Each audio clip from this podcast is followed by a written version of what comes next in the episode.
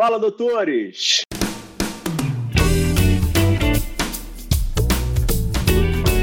Fala, doutores! Eu sou Ricardo Valente, oftalmologista aqui do Rio de Janeiro, idealizador do projeto Fala Doutores, e venho tentando trazer um pouquinho de luz aí para essa medicina sombria aí da gente. O Covid deu uma colher de chá, mas que as coisas precisam ser um pouco transformadas. Vamos continuar aí com os convidados que são exemplos para mim, celebridades dentro do mundo da medicina. Hoje vamos para uma convidada super internacional que eu tenho uma honra de trazer e de apresentar, doutora Renata Puertas. É Puertas, Renata? Puertas, é. Portas em espanhol. Maravilha. Médica oftalmologista, especialista em glaucoma. Especialista em segmento anterior, né? Que ela tem uma boa passagem em córnea também. Médica é. do Morpheus hoje, desde 2009.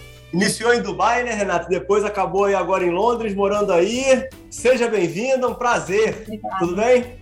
Tudo bem. Muito obrigada pelo convite. Muito interessante, muito diferente falar lembrar um pouco das coisas do Brasil, de quando eu estava aí, a medicina, é muito interessante mesmo. Muito obrigada.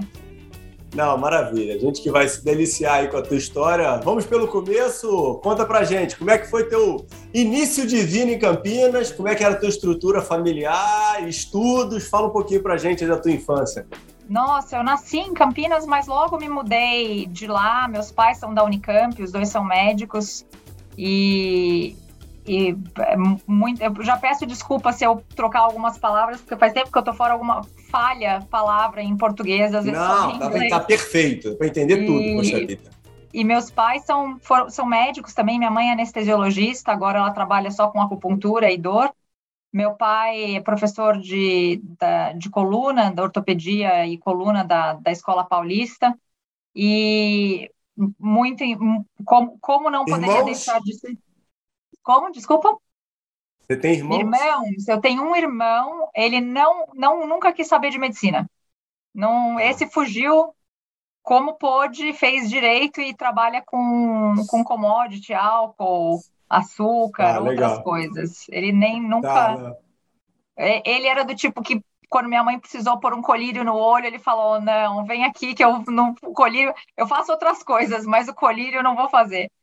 E, e, e, fair enough, do tipo, ótimo para ele. ele. Ele tá muito feliz onde ele faz, com as coisas que ele faz. Ah, maravilha. Melhor coisa do mundo. É.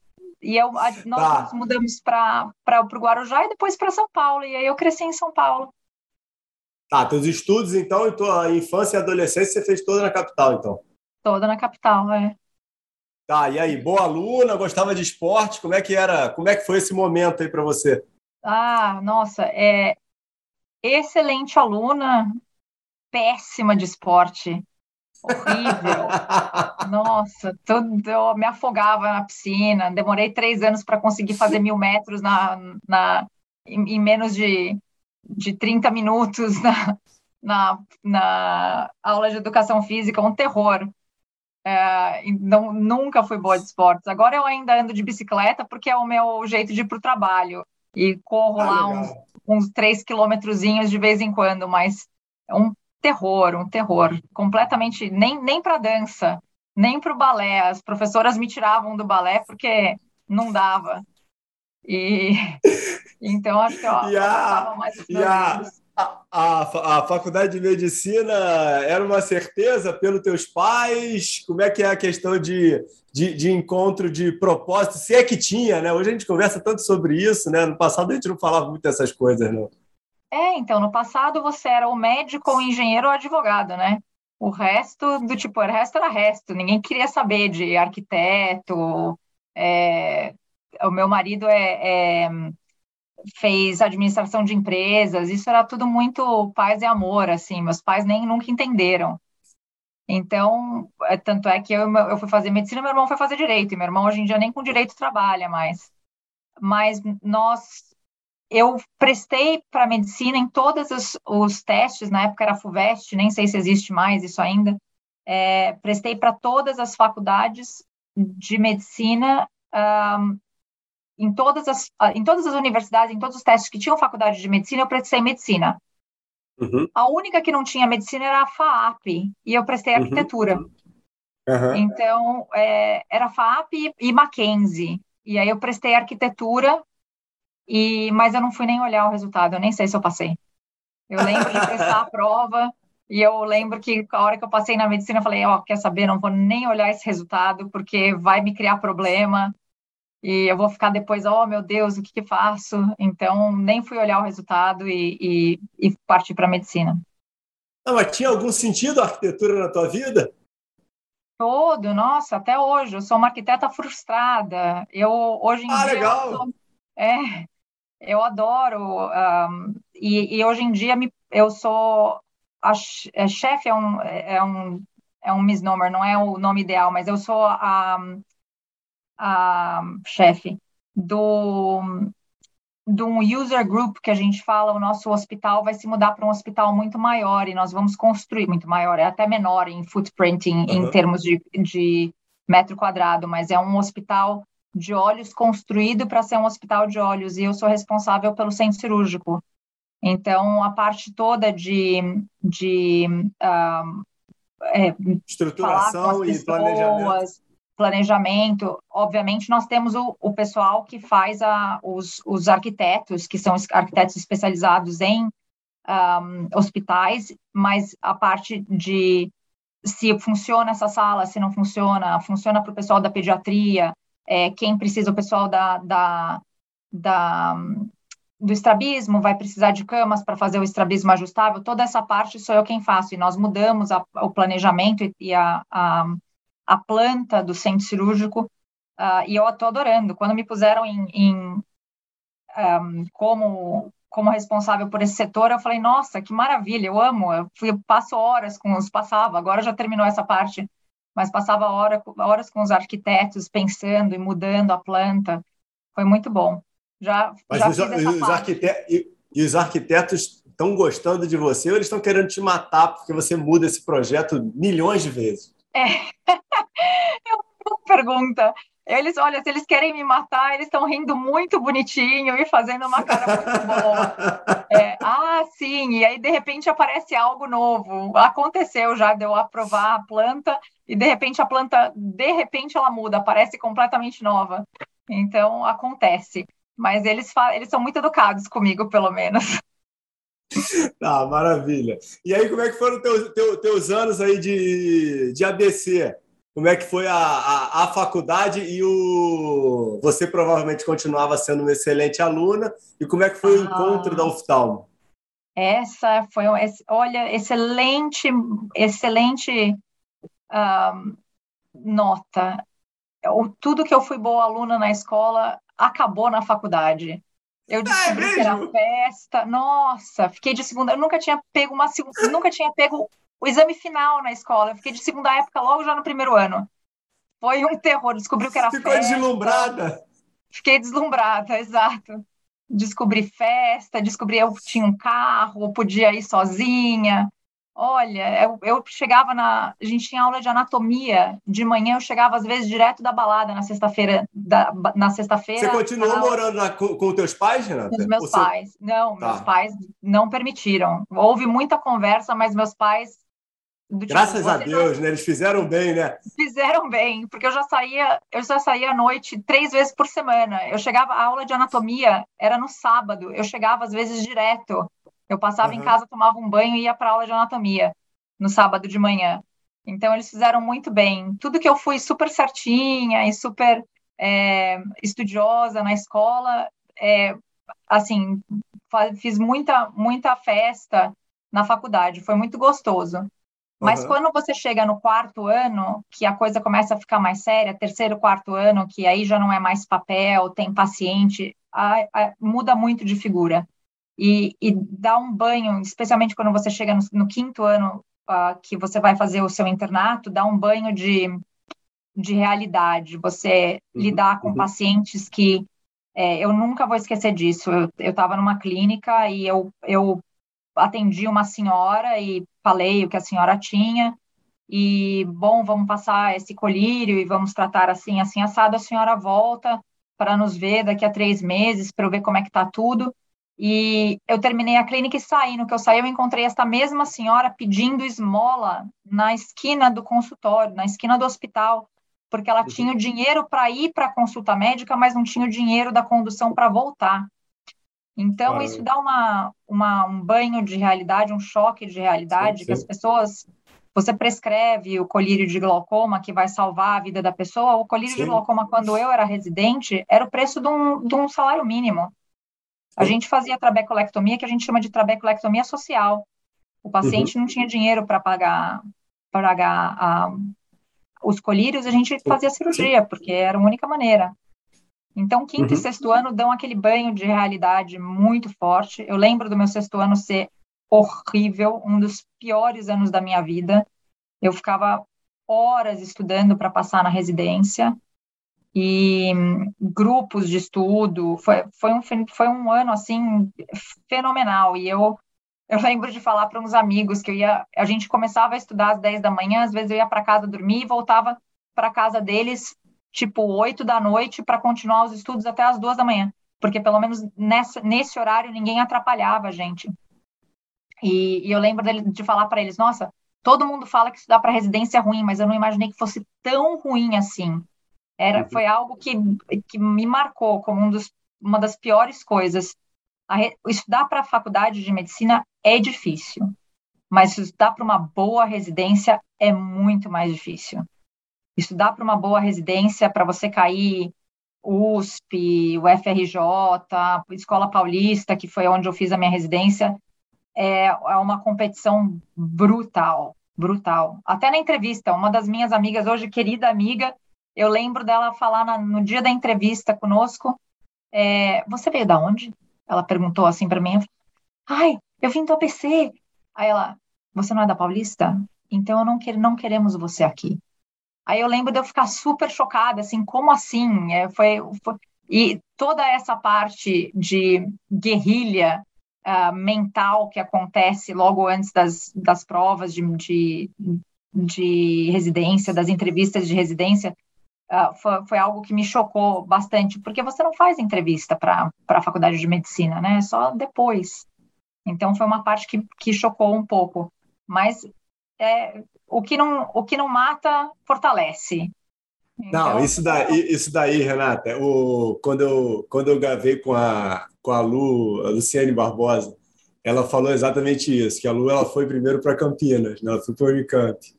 E aí depois ela ficou uma semana lá e voltou para ficar na Paulista, que ela tinha passado nas duas, né? E aí quando ela chegou, falaram: o que, que você está fazendo aqui? Você tirou a vaga de fulana, que era amiga da gente. É, isso. E aí criou um ódio eu acho que, eu não lembro quantos, mas acho que tinham 15 ou 16, e ela era a única mulher da, do ano, né? Nossa! Então, assim, e, ainda teve que no final, eu, eu, não sei se teu tempo ainda tinha prova, né? No final do primeiro mês, né? Então tinha a prova no final do primeiro mês, se você não tira a nota, você literalmente é expulso, né? E aí você é, perde a bolsa e perde a residência. Aí ela falou: Meu Deus do céu, o que, que eu vim fazer aqui, né?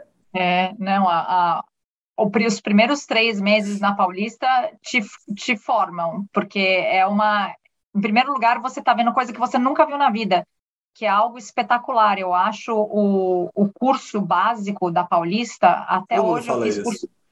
É espetacular. Eu fiz curso básico em Nova York, eu fui para Columbia, para o Edward Harkness, em uhum. Columbia, em Nova York, e eu, eles, o curso básico deles é de um mês. Você vai ter aula com o cara que descobriu o Avastin.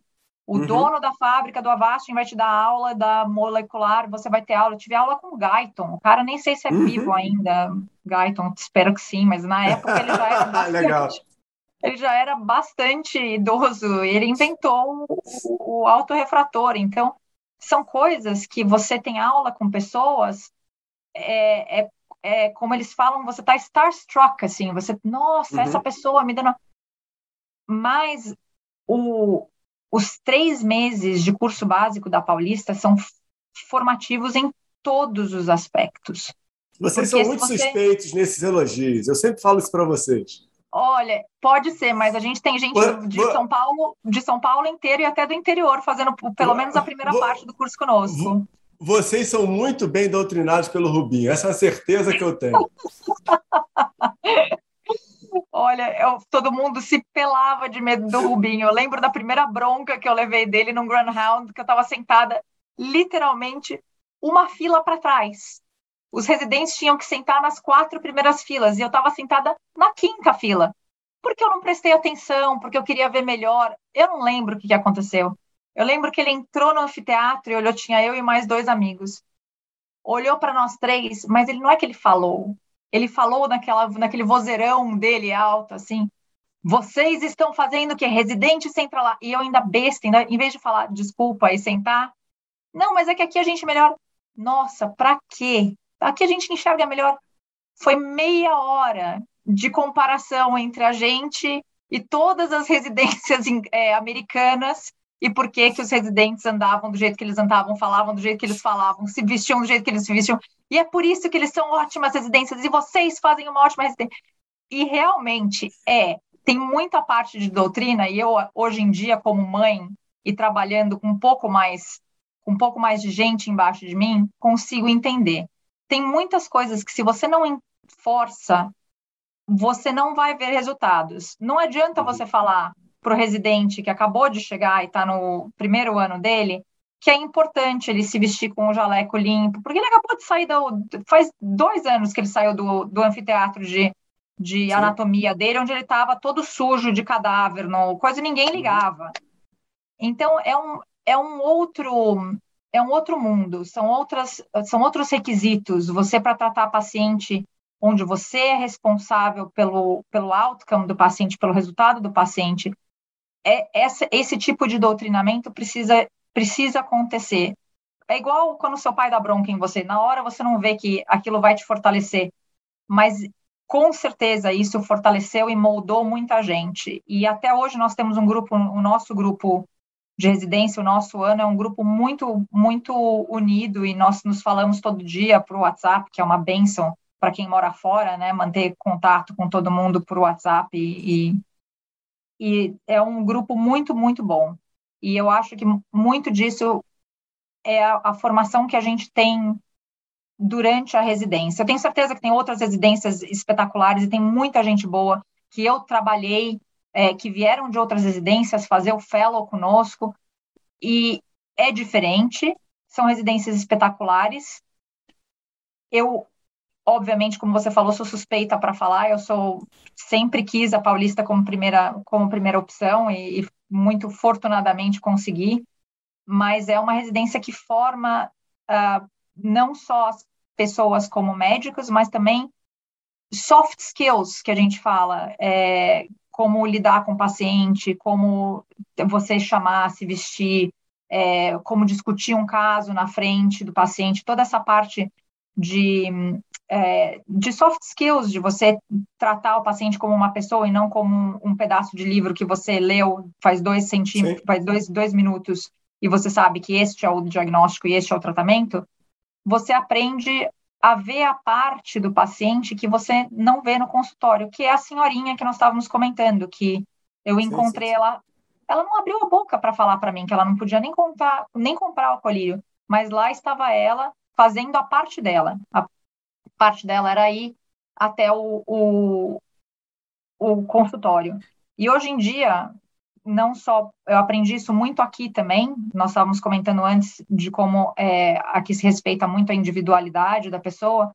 Eu aprendi também a não não fazer mais o eu sou médico, eu sei melhor, você vai fazer isso. isso é você aprende a, a entender que as pessoas têm outras coisas na vida nas, na vida delas e parece óbvio quando a gente fala isso, mas a hora que você está com um paciente ficando cego porque ele não está usando colírio e não quer e se nega a ter, a ter cirurgia, você não pensa nessas coisas. Você só pensa que o seu dever é evitar que este paciente fique cego.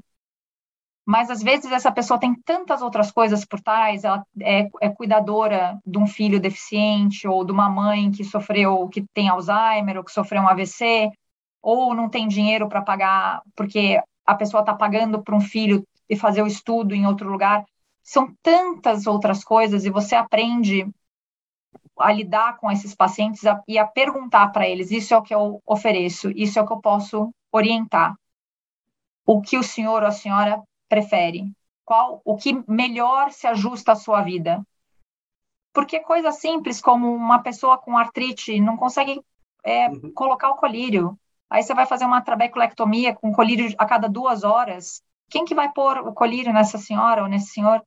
Então, são muitas coisas que a gente aprende e que, como estudante, você não vê, porque você está muito focado em passar em testes, em aprender, e você também não tem a maturidade de entender, empatizar é a palavra. empatia é muito importante e nós tomamos isso um pouquinho como um, take it for granted, né? Que eles falam aqui. Você toma isso como óbvio, mas a empatia é, é às vezes a gente esquece e é muito importante. Eu acho que todas essas essas tudo isso que a gente sofre no os, os, os residentes formam nos formam melhor e, e o fato de nós sermos colocados em plantão. Eu lembro que no R2 eu dava plantão a cada. Era um dia sim, um dia não, um dia sim, um dia não no R2. Era, era plantão a cada dois dias, de 24 horas. É, você entende muito melhor o, o que os outros estão passando. E, e isso é, é priceless, não tem preço. É muito, muito bom. Ah, eu acho que a gente. É, é, aqui os, os, episódios são gravados, né? A gente podia acabar a gravação por aqui, né? Que isso que você está trazendo é um valor. Não, é verdade. Isso é um valor assim, é um milhão de dólares, né? Não precisa mais falar nada, não tem mais nada de importante para ser passado. E de verdade, o, o que eu mais tenho tentado fazer aí dentro dessa jornada aqui do canal é transmitir isso, né? Por outro lado, e aí eu pego muito hoje a, a história do, da, da, centralização do paciente no centro do cuidado, né? E a jornada voltada no paciente. E a gente, o que eu sou totalmente a favor e trabalho para caramba aqui na clínica para a gente construir um, uma jornada dessa, mas a gente está esquecendo um pouquinho do médico e dos outros profissionais, né? Porque todo mundo fica desimportante. Assim como o que você está trazendo, eu sou totalmente a favor. Eu sempre cresci junto e buscando essa empatia, né? Eu acho que esse ponto que você falou, ah, é, eu fiz minha parte e eu prescrevi o colírio para aquela senhoria correta. Aí depois você sai, ela não tem dinheiro para comprar, então você não fez nada.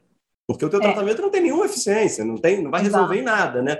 Por outro lado, é, a gente fica também trabalhando, e eu sou um defensor ferrenho da empatia, é, porém a gente precisa ser um bom profissional, né? Porque muitas vezes a gente acaba esquecendo que essas é, hard skills né, é, precisam estar ali, aquilo ali, é, isso é óbvio, né? Então, assim, a condição sine qua non para vocês, e aí eu posso falar de vocês com mais é, isento, né? É, o que eu vejo da, da, da Paulista, da Unifesp, da Vila Clementino, né, é que dificilmente sai alguém ruim.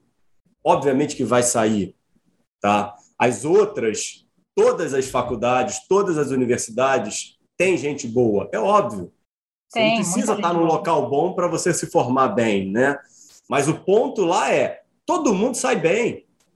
Quem saiu ruim é uma exceção. É esse que eu vejo como padrão. E só o último, antes de você entrar, é, queria só agradecer, que eu sempre faço agradecimento, e hoje eu esqueci, a gente estava iniciando a conversar, mas não sei se você se recorda, mas quem fez a nossa conexão foi o grande Bruno Fonte, então, é, falou inicialmente, quando eu estava pe pesquisando de VBHC e estava vendo como é que eram os modelos aí com vocês na Inglaterra, Sim. e a gente se falou alguns meses atrás. Então, Bruno, obrigado aí pela conexão. Sempre gosto de agradecer a todo mundo que me ajuda, que é outro fenômeno, né? Ah, o Bruno é espetacular. Ele foi eleito o melhor residente do nosso ano e, e com muito, é, assim, é, é, as palavras, eu esqueço as palavras já em português, mas com muito mérito. Mérito. Ele realmente era o melhor residente miles, assim, muito de, uh, do, do, nosso ano e continua sendo um espetáculo de, de médico e administrador. O que ele consegue é, esse, é um espetáculo. Muito bom. E me, me diz o um negócio, e aí há, há, há, duas coisas. Uma que eu queria te perguntar antes que eu não te perguntei. Teve mentor, Renata, na, na universidade para você escolher a oftalmo? Ou foi você que foi se encontrando meio nisso? Essa também é, é, é algo um pouco. Eu não queria oftalmologia. E, e, e até como, como a família põe, põe uma, uma. A gente traz muita coisa de casa, né? Meu pai é, fez Unicamp e ele. Não sei nem se pode falar isso ao vivo, mas faz de conta Tudo que eu não falei. pode. Faz de conta que eu não falei. Meu pai combinou com, o, com o, o preceptor da oftalmologia quando ele estava passando na oftalmo no quinto ano, no, no, no, quarto ano.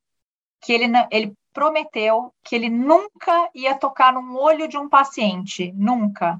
Mas que ele também não queria ver nenhuma das, das, dos consultórios, das clínicas de oftalmo e que ele ia tirar 10 na prova. Se ele tirasse 10 e ele não aparecesse em nenhuma clínica, o, o, o preceptor, o, o, o, professor de oftalmologia... Mas que trairagem com teu pai, hein, pô? E aí, e, e, ele, e ele nunca pisou numa clínica de oftalmo. Aí, uhum. como não poderia deixar de ser, eu fui fazer oftalmo. Mas eu nunca, A eu vida nem é assim. pensei. Eu, o que me levou, eu sempre quis plástico, eu sempre quis cirurgia. Cirurgia sempre foi um, um era um must para mim. É uma das coisas que se me é um, é um deal breaker. Se falarem para mim, olha, você pode continuar sendo médica, mas você não pode mais operar, eu vou ter que pensar muito bem se eu quero continuar. Vai ser arquiteta. É, é, exato, eu vou ser arquiteta. É um deal breaker. Mas é, eu sempre quis fazer cirurgia plástica, fui presidente da, da Liga de Cirurgia Plástica do, do ABC, e fui fazer, fiz um monte de curso, um monte de coisa. E aí, no último ano, eu passei numa cirurgia de oito horas de uma reconstrução mamária simples. E eu lembro de, no final dessa cirurgia de oito horas, e eu falando com os residentes da, da, da plástica, falando, mas isso é a sua reconstrução simples? E os caras, é. E eu falei, meu Deus. Como é aí, é complexa, né? Como é complexo. E aí, meu, minha, minha rotação logo depois disso foi: é, ah, não, não foi nem isso. Foi eu, no mesmo centro cirúrgico, uma amicíssima minha estava rodando pela oftalmo. E eu uhum. fui lá visitar depois dessa maratona de oito horas. Maldade, poxa. É, eu, ela, e ela estava lá na oftalmo. Ela, eu falei, mas e aí, quantas cirurgias? Ah, não, a gente já está na nossa décima catarata. Aí eu olhei para ela e falei, como? Não, não, ó, são 20 minutinhos aqui. Aí deu um clique. Eu falei, mas, meu, você opera sentado, você faz, é um balance, um balanço espetacular entre cirurgia e consultório. Quem gosta menos de cirurgia faz mais consultório, quem gosta mais de cirurgia faz menos consultório.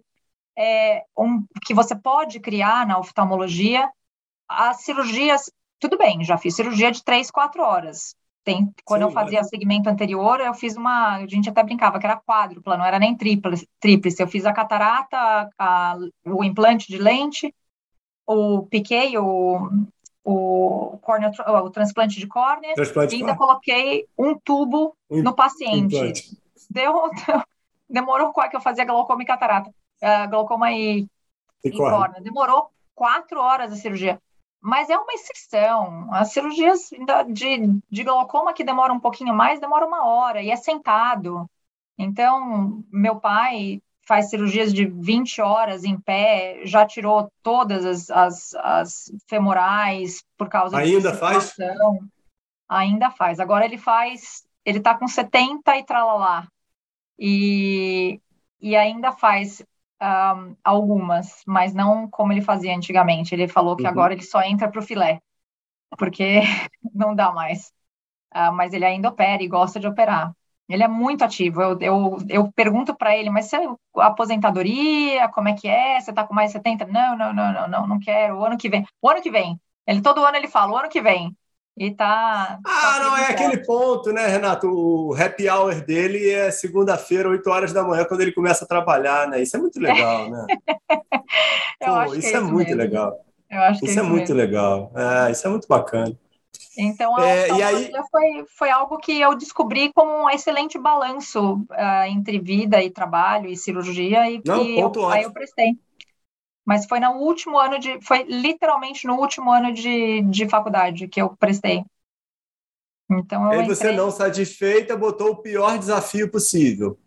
E aí você teve que ir para o melhor lugar possível, para a residência mais difícil que você podia, e dentro do teu mérito conseguiu. Ah, a gente é, é tudo, tudo.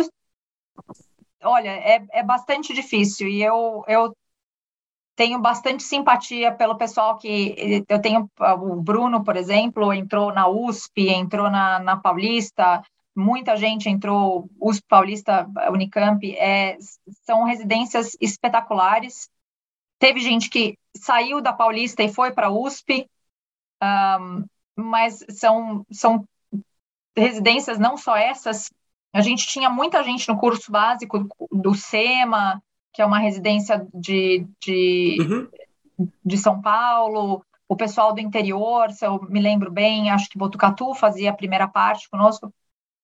Tem muita gente boa e o, o legal desse curso básico, voltando a, a falar da, da, da, residência, tudo, é a, a parte com que você tem uma sala com 200, 300 pessoas de todos os cantos e pessoas que você fez cursinho com eles, entrou na uhum. faculdade de medicina. Eu lembro de gente que eu tinha feito cursinho e entrou numa outra faculdade de medicina e nós nos vimos depois nesse curso básico. E é uma, uma fundação muito importante e, e todos nós saímos melhores por causa deste curso básico. Eu, eu para fazer a minha revalidação aqui, eu precisei transcrever todo o curso básico e, e eu lembrava das aulas nossa, eu tive aula disso naquela época, de biorrobótica, em 2000 e sei lá quanto, 2002. Então, é, hoje em dia é um setor dentro do, do da, Unive, da, da, Unifesp, da Escola Paulista, é um setor de, de, de oftalmologia. É, é, muito interessante como essas coisas vão começam pequenas e vão ganhando ganhando terreno e, e se tornam um, algo de não só de pesquisa, mas também de crescimento pessoal da, dos, dos médicos que trabalham com isso. E pode ser algo pequeno e algo que comece muito, muito um, incipiente num, num uhum. trabalho, numa pesquisa, mas tudo isso um dia, quem sabe, vai virar o deep mind do Google, do Google que hoje em sim, dia sim, sim, a gente nunca sabe. Então, quanto mais gente envolvida, mais gente você consegue trazer, melhor é. E eu acho que essa parte onde, você, onde nós tínhamos, eu acredito que ainda tem, faz tempo que eu não falo com, com o pessoal, com os residentes, que eu saí já faz, eu saí em 2007, faz 14 anos uhum. que eu saí do Brasil. É, você traz muita gente que depois quer voltar, ou quer levar aquela experiência para a universidade deles, é, é muito interessante. Sim, sim. Eu acho que esse, esse mix é muito bom. E aí depois você foi fazer córnea e quando é que foi o momento em que você escutou o Rubinho também e começou que você tem que pensar além da Vila Clementina? Ah, é... isso foi sempre algo que eu quis. É, a Paulista dá uma, uma, uma a, USP também, eu não tenho tanto contato com o pessoal fora dessas duas universidades, mas são, são universidades que dão aquele empurrãozinho, né? Aquela, aquele Olha, eu conheço fulano de tal lá nos Estados Unidos, você não quer ficar lá dois meses? Então tem para todos os gostos.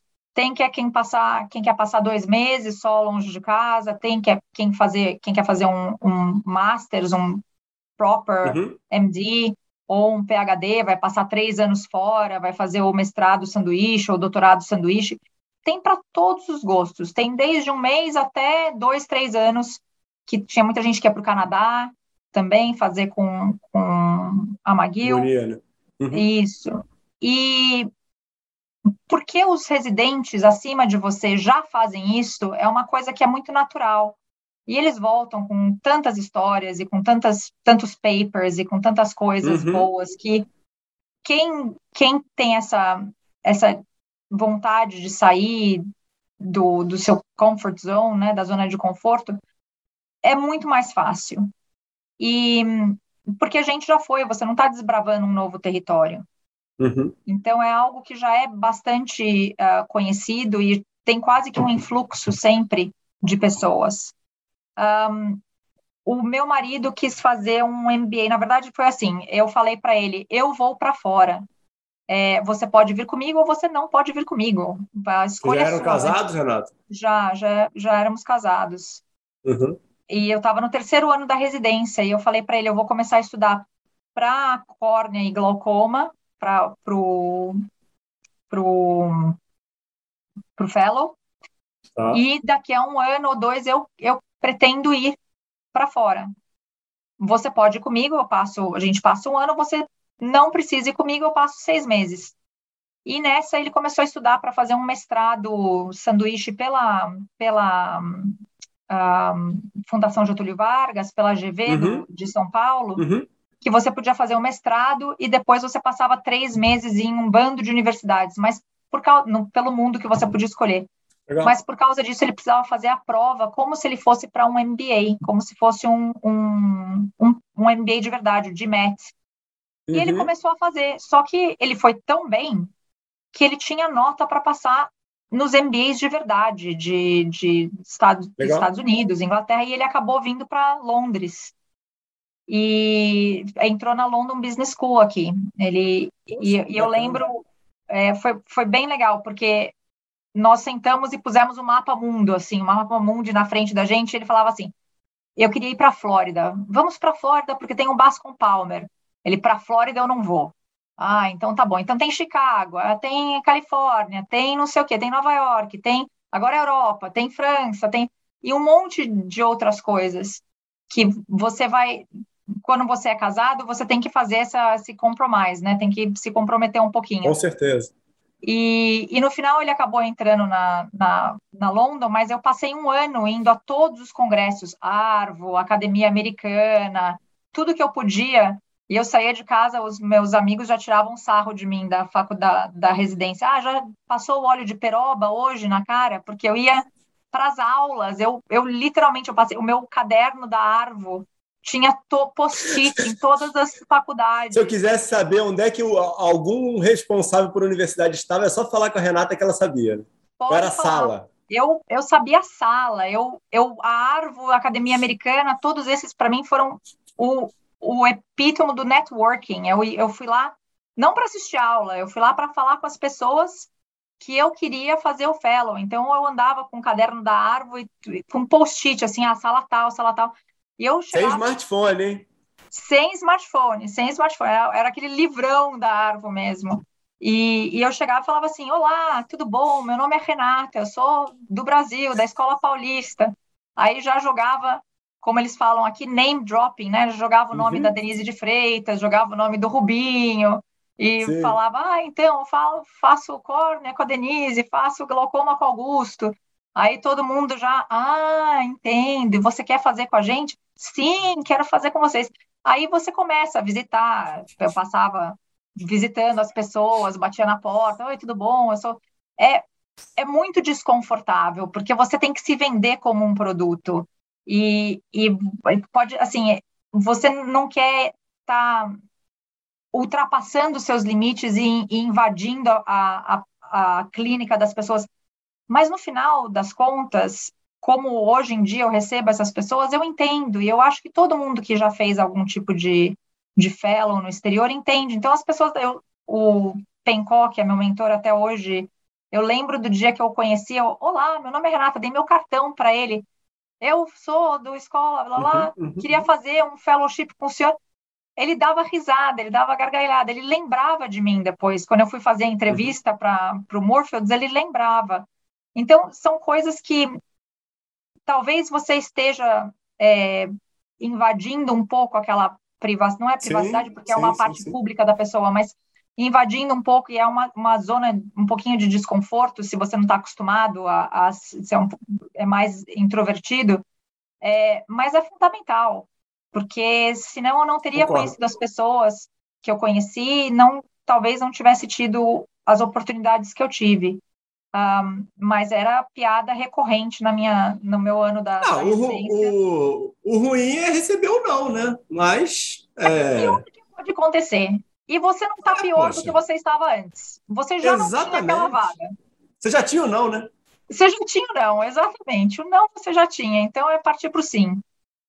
E tem muito não. Nessa vida tem muito não. E é paciência, você vai andando e vai fazendo, e tem, tem coisas que eu gostaria de ter feito que não fiz até hoje, como um, um mestrado, um, um, doutorado. Até hoje não tive a oportunidade, uhum. o tempo ou não quis comprometer o meu tempo para fazer isso.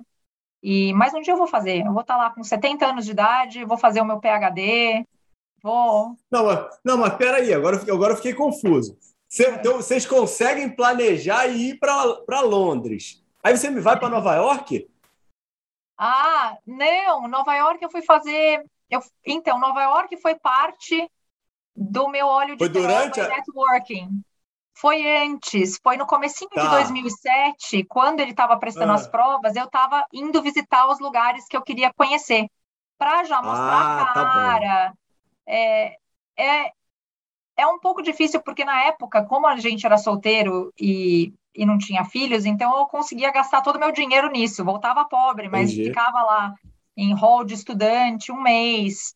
Mas você mostra, cara, e, e é muito engraçado. As pessoas, eu lembro toda vez que eu vi alguém de córneo, de retina, de glaucoma, glaucoma, nesse curso de Nova York que eu fui fazer, é, que é um, um, Basic Science Course, é um curso de ciências básicas de um ano, até recomendo. Ele ainda existe. Todo mundo hoje. pode fazer, né? Todo mundo pode fazer. É só pagar? É, só pagar. Na época não era super caro. Um, um, ano? Um ano morando lá? Um mês. Um mês. Ah, um mês? Um mês. É, e, é, e é fantástico, porque é um mês. Recomendo, a irmã do Bruno. É um mês de janeiro. O curso literalmente começa no dia 2 de janeiro e vai até o dia 31.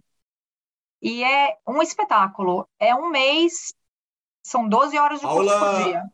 Aula teórica. Aula teórica.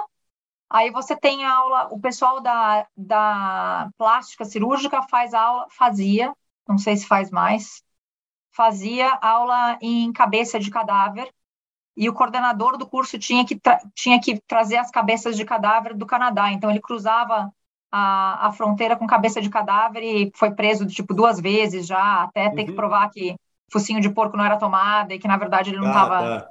não era nenhum serial killer, ele estava só uhum. fazendo, trazendo. Então tem é, é muito interessante. Hoje em dia a gente quase não faz nada com cadáver porque é muito difícil conseguir só a cabeça, né, para para uhum. pesquisa. E e é, é, recomendo fortissimamente na, na, na Universidade de Columbia, em Nova York. E eu fui também para mostrar. Vou procurar, cara, botar pessoas... o link aí embaixo.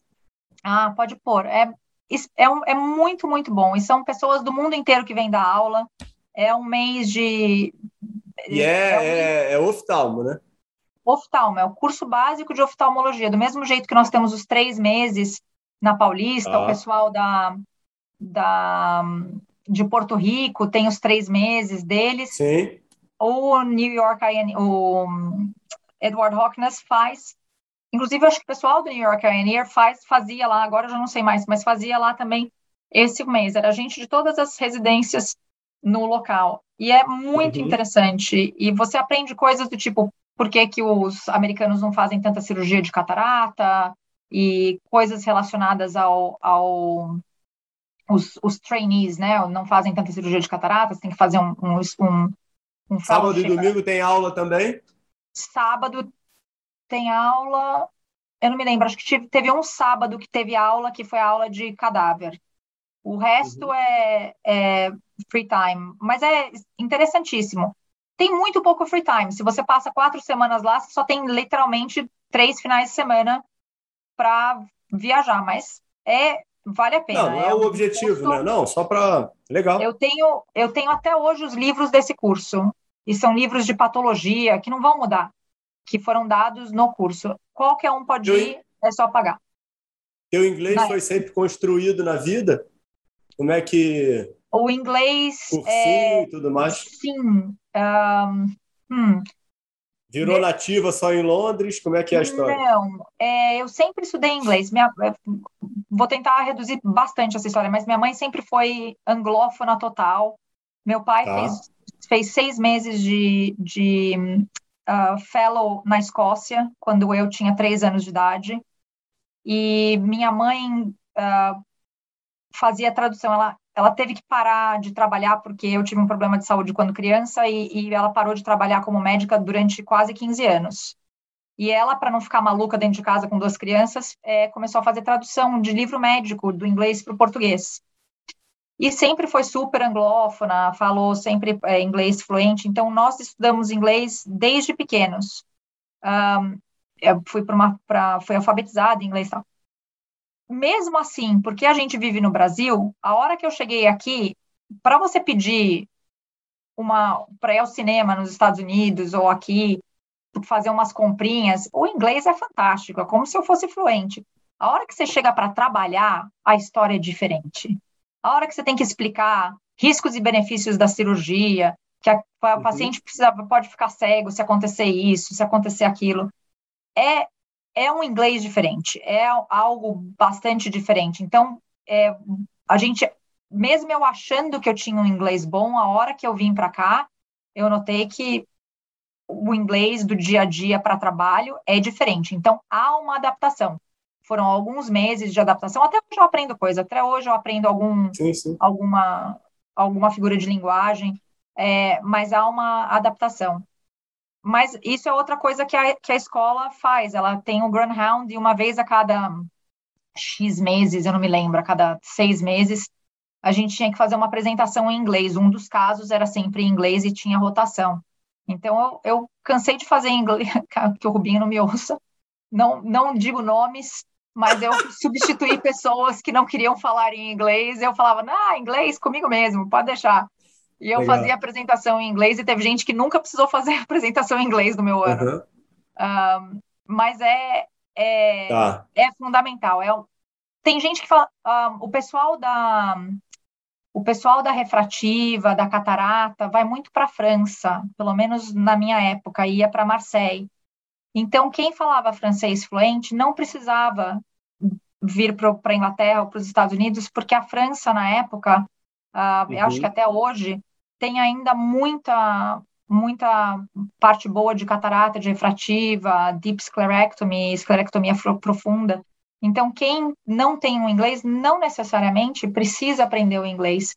Se há uma outra língua, como por exemplo o espanhol, para uhum. o Bascom Palmer, eu fiquei impressionada. Faz 2018, acho, 2018, eu fui a um curso deles uh, também em janeiro, e era um curso de glaucoma e, e, que se juntou com a nossa sociedade de glaucoma pediátrico.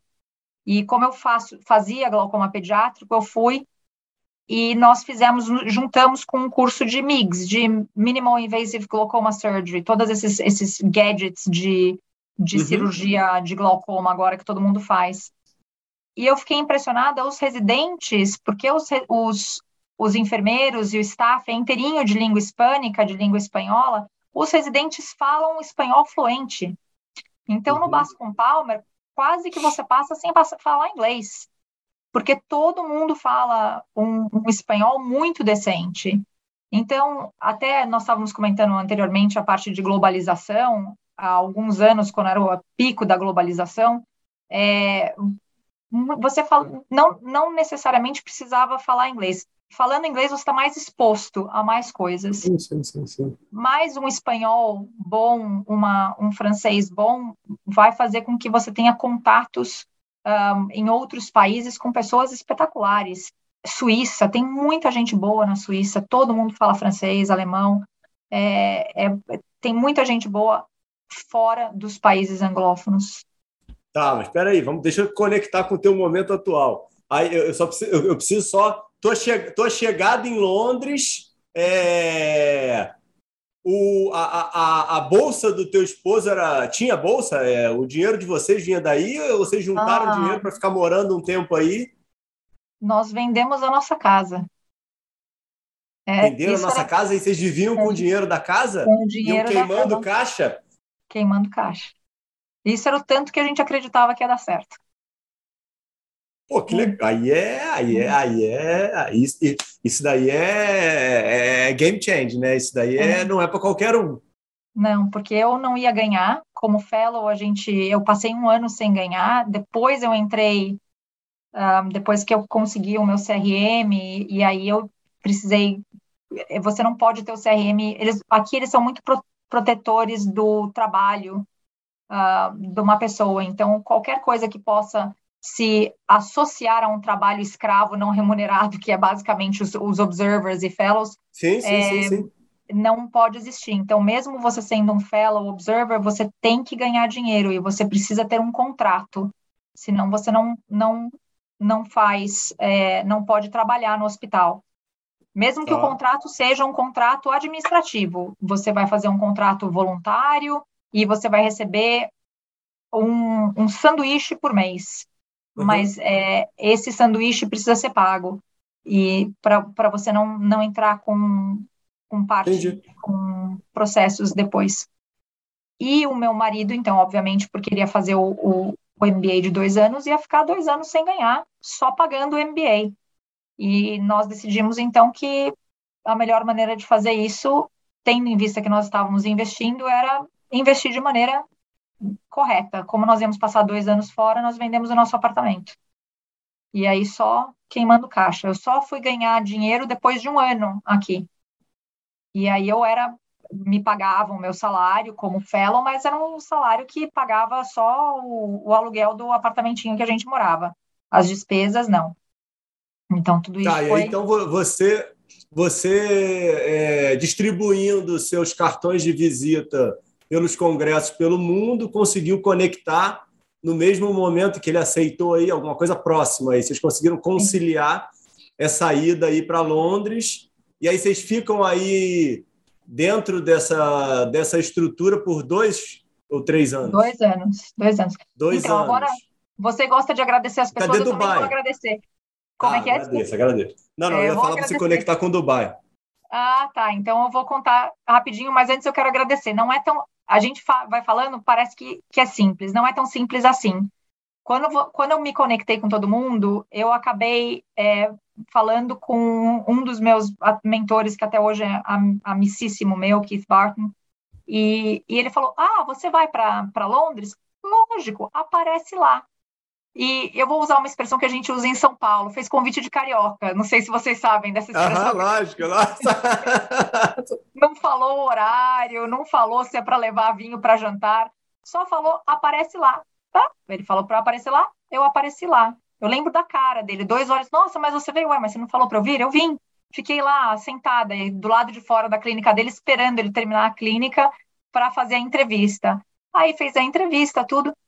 Depois dessa entrevista, demorou mais de dois meses para conseguir falar com alguém. Eu fiquei maluca, porque é, o processo aqui é tão, principalmente a parte de RH, é tão convoluto que demorou dois meses para eu conseguir entrar na clínica. Nós chegamos aqui em agosto, dia 7 ou dia 8 de agosto, e eu só fui trabalhar em outubro, na primeira semana de outubro. Fui trabalhar como fellow. E eu ficava tanto tempo na, no MBA, lá na, no campus do meu marido, que as pessoas achavam que eu que era estudante, de uhum. tanto tempo que eu passava no campus, porque eu, eu ficava estudando na biblioteca, eu fiquei dois meses esperando. E a pessoa que mudou isso para mim foi o Akira, Akira Omi. E ele, é, conversando com Augusto Paranhos, conversou com Akira, que é amicíssimo do Carlos Pavésio, que é, é o chefe da, da retina da UVIT daqui de, do Moorfields, e os dois se contactando, falou, não se preocupe, o Carlos Pavésio falou, o meu, o Keith é padrinho do meu filho, nós nos conhecemos, e eu uhum. vou falar com ele. E isso adiantou o processo do RH, porque o RH pode demorar meses aqui, meses. E aí eu já tinha feito as entrevistas, fiz a entrevista novamente com o Pencoff, fiz a entrevista com a Maria Papadopoulos, e e todas essas entrevistas foram, então, auxiliadas pelo, pelo Akira, que conversou com o, o famoso telefone chinês, né? Chinese Whispers, telefone sem fio, vai falando e essas coisas vão ajudando. E, e depois de dois meses eu consegui. Então, é fácil, mas quando a rota não é uma rota é, como, por exemplo, para um Masters, para um, um, um PhD, é uma rota um pouco mais uh, de lado, assim como, como a minha, que você vai tentando as coisas aos sim, poucos, sim, demora sim, um pouco, mas consegue.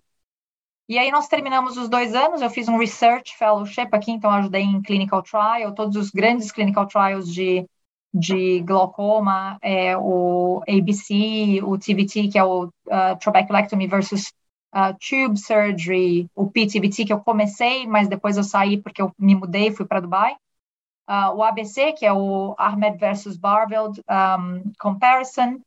Uhum. Todos esses a gente, eu ajudei, eu, eu fazia toda a parte de uh, Research e, e Development, Ethics, uh, ver paciente, tudo isso. Depois de dois anos, meu marido recebeu um, um, uma proposta de emprego em Dubai. E, ah, ele é que foi? É, então, ele recebeu 2000, não sei se você vai se lembrar, 2008 foi o, foi o ano que o mundo explodiu. Uh, o Lehman Brothers. Sim, uh, sim, sim. caí, é, faliu, amigos do meu marido com um emprego no Lehman Brothers, do tipo, pff, desapareceu. Dois anos de MBA desapareceram, porque metade do uhum. mundo falido e nessa época não tinha empregos por aqui e muito pouco no Brasil. Tinha alguma coisa no Brasil, mas muito pouco no Brasil. Mas o Middle East estava bombando. Dubai, a, a Arábia Saudita, um, pessoal da Ásia também, Singapura, teve gente que foi para lá. É, e ele recebeu uma oferta de emprego em Dubai. Sorte minha, o Moorfields tem um, um, um, um hospital em Dubai. Uma base lá, né? Uma uhum. base que hoje em dia é enorme. Hoje em dia pega Dubai, Além, que é um dos outros Emirados, um, é enorme em Abu Dhabi. É grande, é um, Renato? É grande, agora é bem grande. Quando eu estava lá, eu fui a primeira um, especialista de glaucoma e eu fazia glaucoma pediátrico. Então a gente pegava muita gente, casamento consanguíneo, tem muito um, muita muita doença pediátrica. Então eu fiz bastante glaucoma pediátrico lá e eu era a única pessoa que punha punha tubo, Barvel tube. Uhum, uhum. o, todo mundo punha Ahmed, que é o que se ensina nos Estados Unidos e o, o, pessoal de lá era muito bom, fazia treinamento nos Estados Unidos, mas porque faziam treinamento nos Estados Unidos só punham Ahmed. Então, eu acabava fazendo uh, os, os, os diodes, que tudo bem, a diode não tem nenhuma técnica espetacular, é só você ter a máquina. Um, a técnica é bem básica, mas é a parte de pediatria. Então, eu. A humildade. Não, mas é verdade, só um laserzinho, não tem nada muito. Todo mundo pode fazer. e, e aí e aí a parte de, de tubos e pediatria eu acabei, acabei fazendo bastante. E eu fiquei dois anos lá, ou quase dois anos, e aí voltei para a Inglaterra. Então, nesses Juntos? dois anos eu fiquei. Ele, ele ah, seu esposo voltou para trabalhar não, é? É, então, meu, ele, meu marido foi mandado de volta para o Brasil no primeiro mês que a gente estava lá. Literalmente. É, e a história é fácil, gente. É, literalmente. A gente dá risada hoje em dia, mas acabou com o meu sono. Perdi quilos lá, não dormia. Foi quando eu comecei a ter, ter um, insônia, foi lá. Porque nós chegamos, um mês depois ele foi mandado de volta para o Brasil. Ainda, ele ainda conseguiu ficar mais um mês indo para a Arábia Saudita, mas o escritório mandou ele de volta para o Brasil e eu uhum. fiquei lá. Porque eu tinha um, um, um um Lógico, contrato, imagina. E ainda nós tentamos fazer ele voltar, não deu certo, e aí nós combinamos então que nós iríamos tentar um meio do caminho, que era a Inglaterra. Ele conseguiu voltar para a Inglaterra uh, seis meses depois, e aí ele ficou mais um ano aqui, eu mais um ano lá, e aí eu voltei, voltei como fellow de novo, porque aqui nós estávamos comentando a esse respeito, tem uma hierarquia e uma um, estratificação de médicos muito diferente do que a gente está acostumado no Brasil.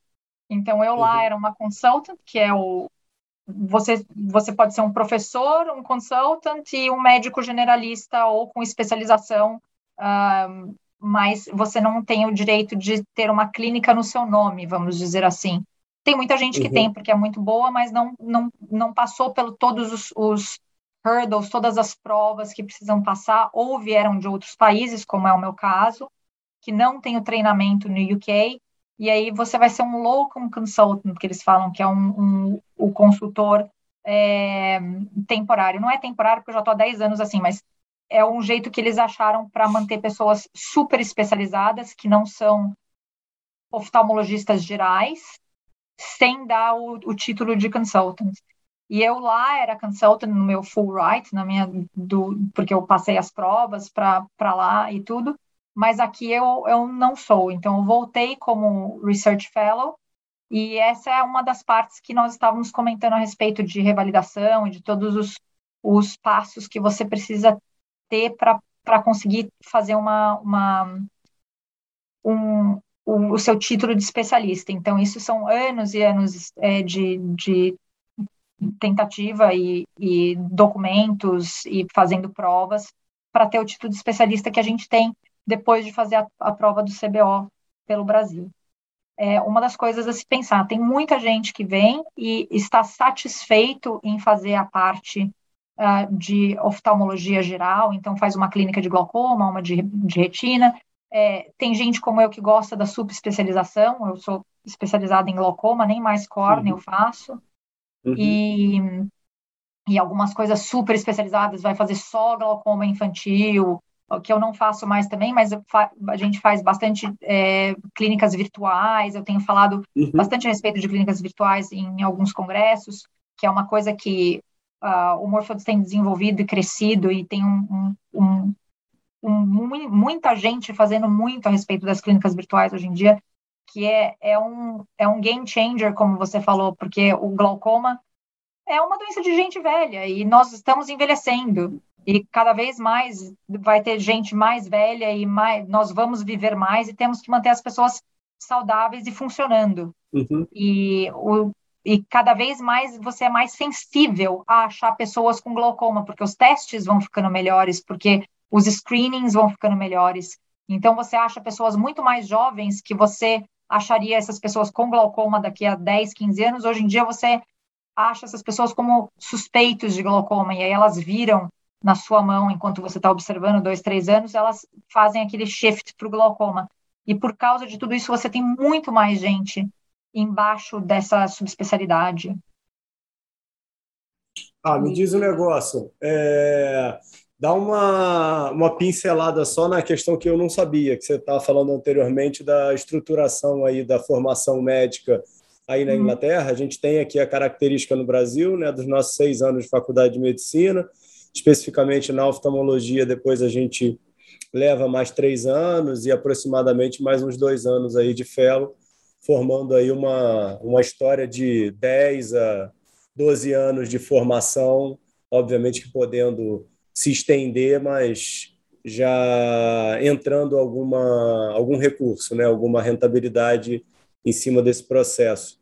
E aí você estava colocando que aí é um pouquinho diferente e, e vem tendo um, um certo problema até no número de médicos que vem procurando a profissão por essa dificuldade. Coloca um pouquinho isso para a gente, por favor. Então, é, o começo é a faculdade de medicina ou qualquer faculdade para um, residentes há mais de cinco anos ou ingleses, cidadãos, cidadãos britânicos, você não pagava a faculdade até, acredito que oito anos atrás, ou algo assim, ou talvez um pouco mais. A partir deste ponto, que eu não me lembro quando que foi, talvez 2008, uhum. é, a, a faculdade, qualquer faculdade é paga. Menos para quem é britânico, mais para quem vem de fora, um, que é ainda uma, uma, uma renda muito boa para o país, a parte educacional, as pessoas vêm para estudar e, e ir embora. E você aí vai fazer seis anos de medicina, mais dois anos de Foundation Year, que seria o nosso internato, que para nós está incorporado aos seis anos de medicina. Aí depois você faz mais sete anos de oftalmologia, oftalmologia são um mínimo de sete anos, com a opção do último ano fazer um, uma subespecialidade. Então, se você passa em todos os seus testes, em todos os seus. Um, to, toda a parte de, de formação durante os seus sete anos e você está pronto para se formar no sexto ano, você pode pedir para fazer o que eles chamam de o último ano de especialidade. E aí você vai fazer glaucoma, retina, etc. Muitas vezes depois disso, quem quer ficar em Londres, Londres é como se fosse São Paulo ou Rio. Quem vai se formar no Rio vai querer ficar no Rio. Os residentes vai... operam, Renato?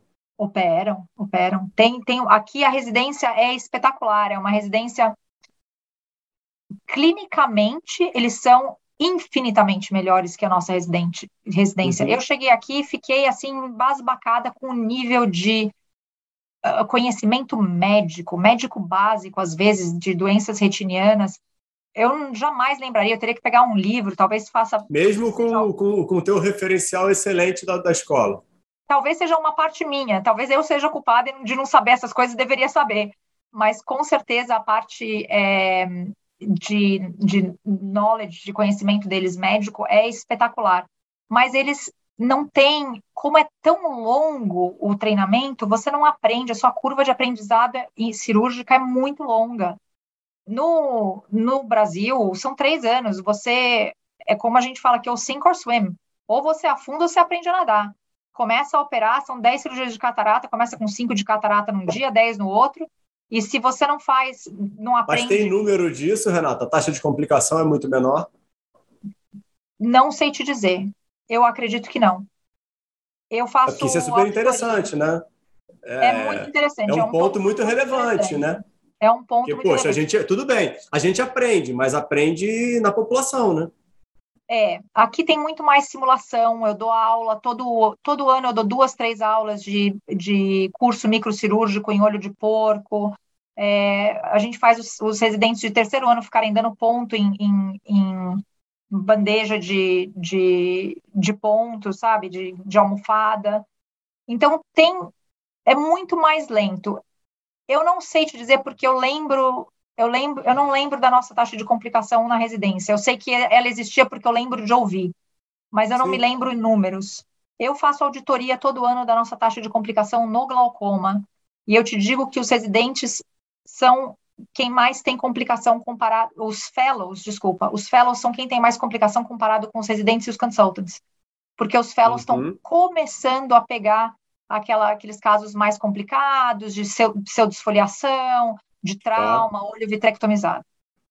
Então, logo depois desse, desse, desses sete anos, você pode ou não fazer, assim que você se forma pelo, pelo Royal College of Ophthalmologists, que seria o, CBO, o equivalente ao CBO, aí você pode aplicar para um, um emprego. Aqui é emprego, igual o emprego do SUS.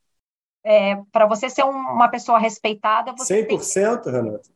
não é 100%, é muito raro. Os que não são 100% são em Londres ou em partes tipo Windsor, que é uma parte rica, Surrey, que são partes ricas perto de Londres, que aí tem pessoas que fazem só parte privada, mas para você ser respeitado como um, um, um bom médico, muito, você precisa passar pelo NHS, que é o SUS. Uhum porque o NHS tem uma série de crivos que você precisa passar e, e, e um, provas, não, é, não, são provas, é um appraisal que eles chamam. Todo ano você precisa passar por treinamento e tudo isso é, uhum. é, é, comandado pelo NHS.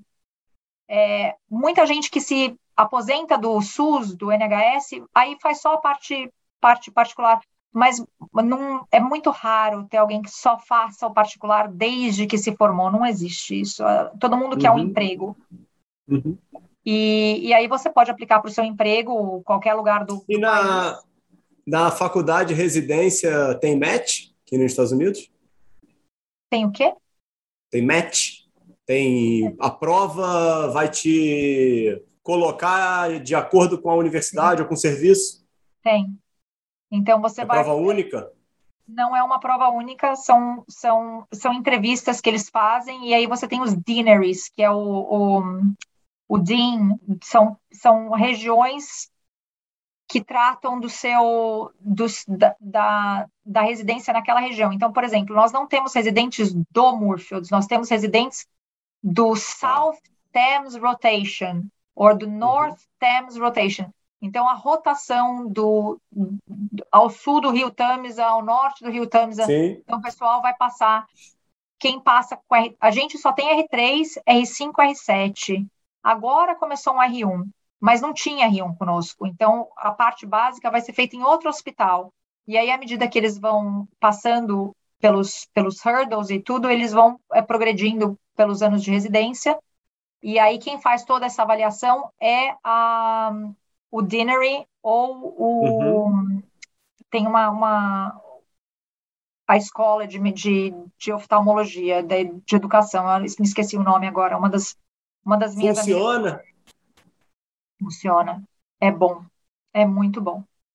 E assim, se você, se os seus treinadores acham que você não está, é, que você não tem equivalência para fazer aquela cirurgia, você tem que repetir o, o, o, o círculo.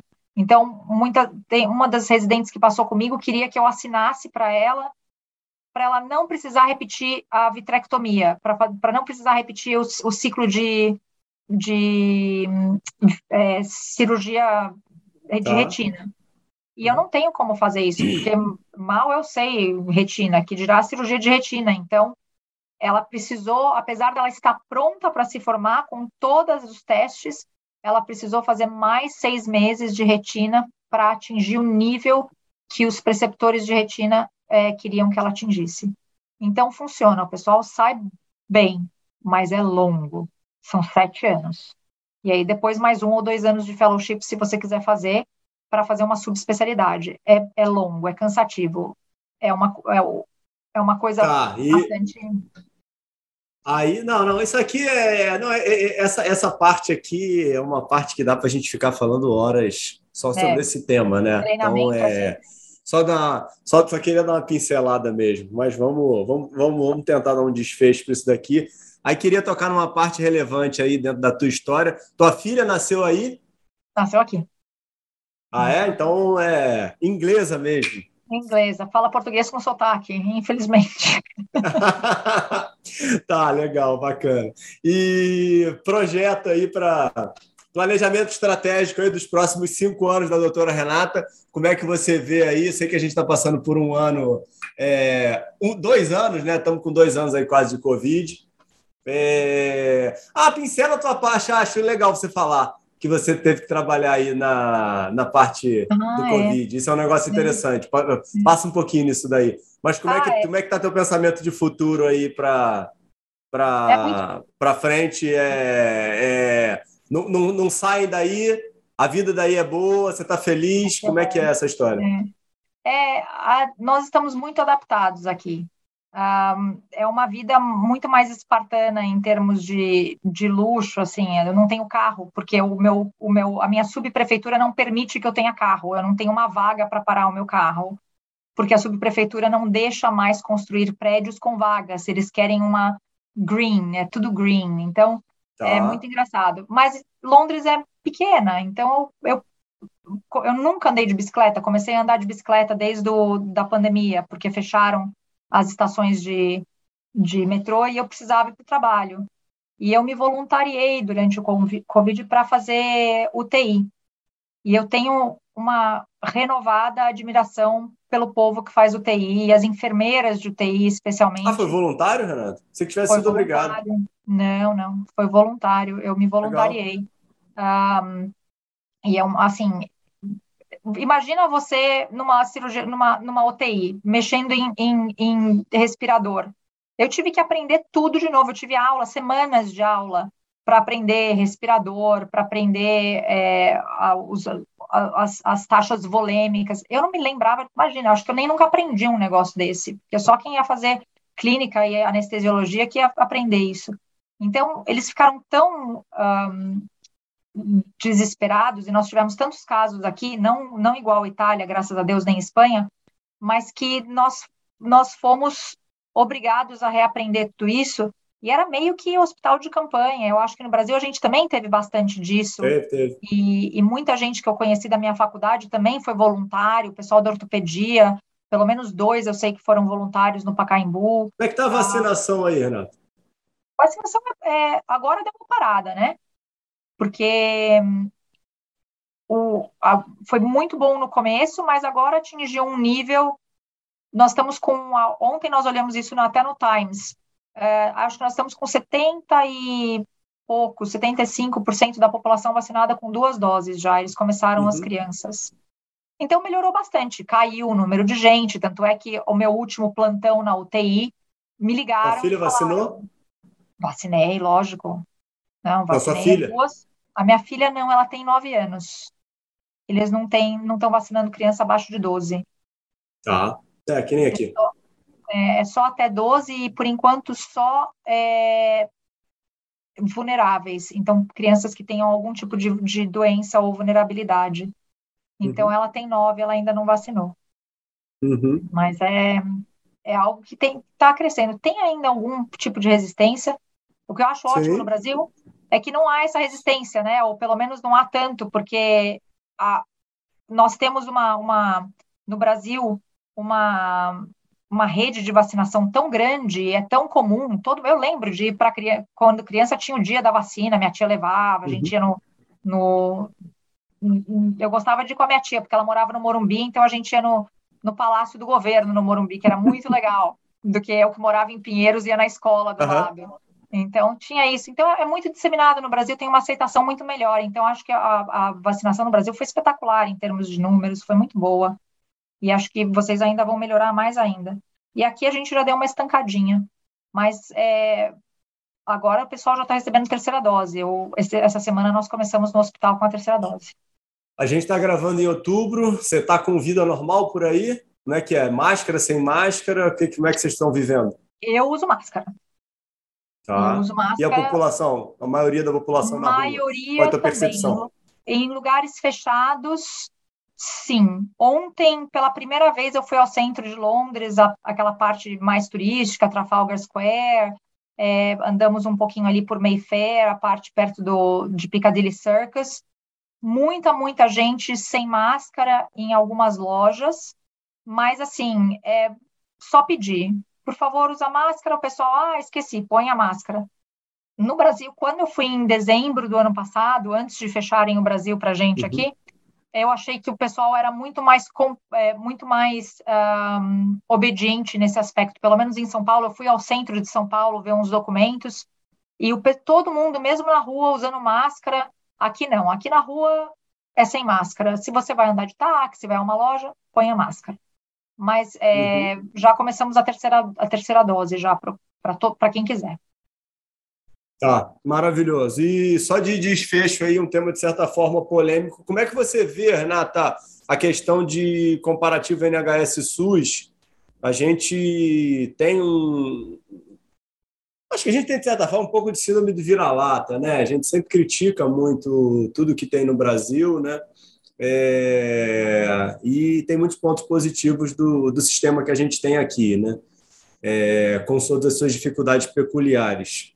Você acha mesmo que uma possibilidade é, é imitar mais o NHS? Você acha que não? Tem muita coisa aí que deveria melhorar, então a gente já está bom aqui, não tem que copiar ninguém. Como é que você tem a, a visão aí de é, inglesa e trabalhadora dentro do sistema de saúde inglês? É, tem, tem dois pontos básicos que a gente precisa fazer o disclosure, né? Tem que lembrar. Eu, eu já não trabalho no Brasil há, há mais de 15 anos, eu estou fora desde 2007. Sim, sim, sim. Verdade. E aqui é, também tem a, a, parte do dinheiro. Eu, a gente, eu pago uma, 50% do meu salário em imposto, que não é tão ah. diferente do que é no Brasil. Eu acho que no Brasil está tá perto de 30%, não é isso? Alguma uhum. coisa assim mas eu pago 47% do meu salário em imposto. E isso é só o imposto que vai na fonte, mais todas as taxas e council tax, que é o IPTU, IPT, IP, to, todas essas, uhum. essas coisas. Então, tem mais dinheiro, é, uma, um, é, é, algo que é fundamental. Eu não vou nem tocar em política, porque isso é, é nós vamos ficar 15 dias falando, no mínimo. Sim. Mas é, uma população, é um, é um país menor, com uma população muito menor, é mais fácil de, de se tratar e é algo que tem uma constituição. O NHS foi feito depois da primeira, da Segunda Guerra Mundial. Ele acabou de fazer 72 anos, acho agora, e, e ele é, tem uma constituição. O NHS é um, é um é um elefante, é uma é uma um país em si mesmo. O NHS, então é diferente do SUS nesse aspecto. O que eu sempre falei uh, quando eu era estudante e residente, eu falava: olha, se vocês precisarem de alguma coisa de atendimento terciário, você vai estar tão bem no SUS quanto você vai estar no particular. A diferença é que no particular você é atendido na hora, você não espera 40 meses, é, tem o cafezinho, o sushi, bar no hospital, aquelas coisas todas. Mas a partir do momento que você cai na mão do subespecialista no, no SUS, você, desde que você tenha o, o dinheiro para fazer, voltando à senhorinha que não tinha o dinheiro do colírio, mas desde que uhum. você tenha o dinheiro para fazer o tratamento, você vai estar tão bem tratado quanto que se você estivesse pagando para aquela pessoa no particular. Porque o médico é o mesmo, ele vai fazer o mesmo tratamento para você. Pode ser que a sua a estrutura financeira do paciente não permita com que ele tenha faça o último laser ou a, a, a lente multifocal. Mas a gente também uhum. não faz a lente multifocal aqui no NHS. Então, tem muitos, uh, principalmente tratamentos refrativos, que o NHS não cobre, não faz tratamentos de pálpebra. Se o paciente tem ptose, mas a ptose não está afetando o campo visual, o NHS não paga. Ou o paciente tira o dinheiro do bolso, ou a gente às vezes faz a, a, a uhum. tape, né, a, a, o frontal uhum, uhum. para a pálpebra cair mesmo e fazer aparecer o, o verdadeiro um, campo visual do paciente, porque senão, é, e assim, você entra com um processo burocrático para atender esses pacientes que não são de vida ou morte, não são site saving. Então, a parte refrativa, estética, mesmo funcional da, da, da do oculoplastic, às vezes entra com muito, muito uh, burocracia, porque não é site saving. Então, tem esse aspecto também que no SUS a gente tem. Mas eu sempre falei que o SUS, a partir do momento que você cai num, num, num atendimento terciário dentro do SUS, especialmente num hospital universitário, é, é um atendimento espetacular. Se você, imagina, eu tinha, eu atendia paciente com a Denise de Freitas do meu lado, aprendendo, ela vendo o paciente, é algo que tem gente que não tem plano de saúde que não vai ter essa oportunidade. Então, é, é, tem essa parte, sim. Eu, eu a gente estava falando, eu tenho um, um pedaço do meu coração um pouquinho socialista, aquela, aquela, aquele pedaço médico que acredita que todo mundo tem que ter uh, tratamento médico de graça. E, e é um, um, motivo de discórdia aqui em casa com o meu marido, que é altamente capitalista. Mas é, eu, é uma diferença muito grande. Você tem pessoas que realmente precisam e são atendidas. E eu, eu ainda acredito no SUS. Tem os seus problemas. E, é, de novo, não vamos nem tocar na parte política, mas tem os seus problemas. Mas eu ainda acho que você consegue alcançar as pessoas e tem toda a parte das ONGs, né? Todos os movimentos ah, de, de atendimento às, às populações ribeirinhas que vêm com, com, com ah, empresas que fazem. Eu lembro o, o pessoal da minha residência indo com o Rally dos Sertões fazer atendimento para as uhum. populações ribeirinhas quando o Rally dos Sertões passava por aquele é uma vez em nunca, mas é melhor do que nada. Às vezes Sim. você dá um óculos para uma pessoa, muda a vida dela, porque o cara tem 5 graus de miopia ou de hipermetropia e não enxerga nem de longe nem de perto. Então, é, você consegue mudar a vida de pessoas com algo muito simples, com um sistema único de saúde, muitas vezes. Não, com certeza. Acho que é por aí. Doutora Renata, vai descansar que você vai viajar, tá? É. Obrigado aí imensamente aí pelo teu tempo, pela tua participação. Estamos gravando num domingo, tá? Então, é, fico aí lisonjeado aí pelo teu tempo, super agradecimento. É uma super história aí, dá para a gente ficar mais cinco horas falando. Ah, Muita dá. coisa para a gente falar. É, obrigado de verdade pela oportunidade aí. Faça as tuas considerações finais aí. Eu que agradeço muito a oportunidade. Eu sei que a gente se, se, se enrolou com as datas, essa data, essa data, essa data, mas eu estou muito feliz de poder fazer, de ter essa conversa com você, lembrar de coisas do Brasil. É muito, muito gostoso, muita, e ter a oportunidade, como você disse, de agradecer pessoas que talvez não vejam esse blog, mas que outras pessoas vejam e aquele Chinese Whispers e cheguem no, no ouvido delas. Eu sou muito grata a todas as pessoas que me deram uma oportunidade de ouro de poder fazer o que eu fiz, de participar da, da, da residência que eu participei, o Rubinho, a Denise, que foi minha mentora anos, ela permitiu com que eu trabalhava com ela, permitiu com que eu viesse para cá. E, e, e, sabe, todo o, o, apoio que eu tive de todo mundo, Augusto Paranhos, que foi espetacular em, em no glaucoma. E eu espero não estar tá esquecendo ninguém. Ivan, Ivan Mainardi, Ivan, eu liguei, ligava para ele. Ivan, você tem que correr para encontrar com o Keith no hotel tal, na Arvo, porque vocês precisam se conhecer. Senão o CRM não me dá meu CRM. Então um corria para o hotel do outro. Oi, tudo bom? Como é que vai? Agora a gente se conhece, pode assinar aqui. Então eu ligava, às vezes à noite. É, assim, eu sou. Uma coisa que a gente não pode esquecer, a gente não chega sozinho a nenhum lugar. E eu tenho uma, uma extrema gratidão por todo mundo que me ajudou e, e espero poder ajudar muita gente também, começando pelo seu canal. Quem sabe as pessoas não venham me, me falar comigo e eu possa ajudá-los também. Com certeza. Renata, obrigado. Bom domingo. Obrigada. Prazerzão, tá? Beijo. Vai descansar um e boa, boa, boa, boas férias, hein? Obrigada. É, não é férias. Vou, vou estudar, vou estudar. Ah, você vai estudar? Gente... Meu Deus do céu. Vou Poxa estudar. vida. Sei que você fosse vai. descansar. Não, vamos estudar. Tá bom. Tchau, tchau. Até logo. Fica com Deus.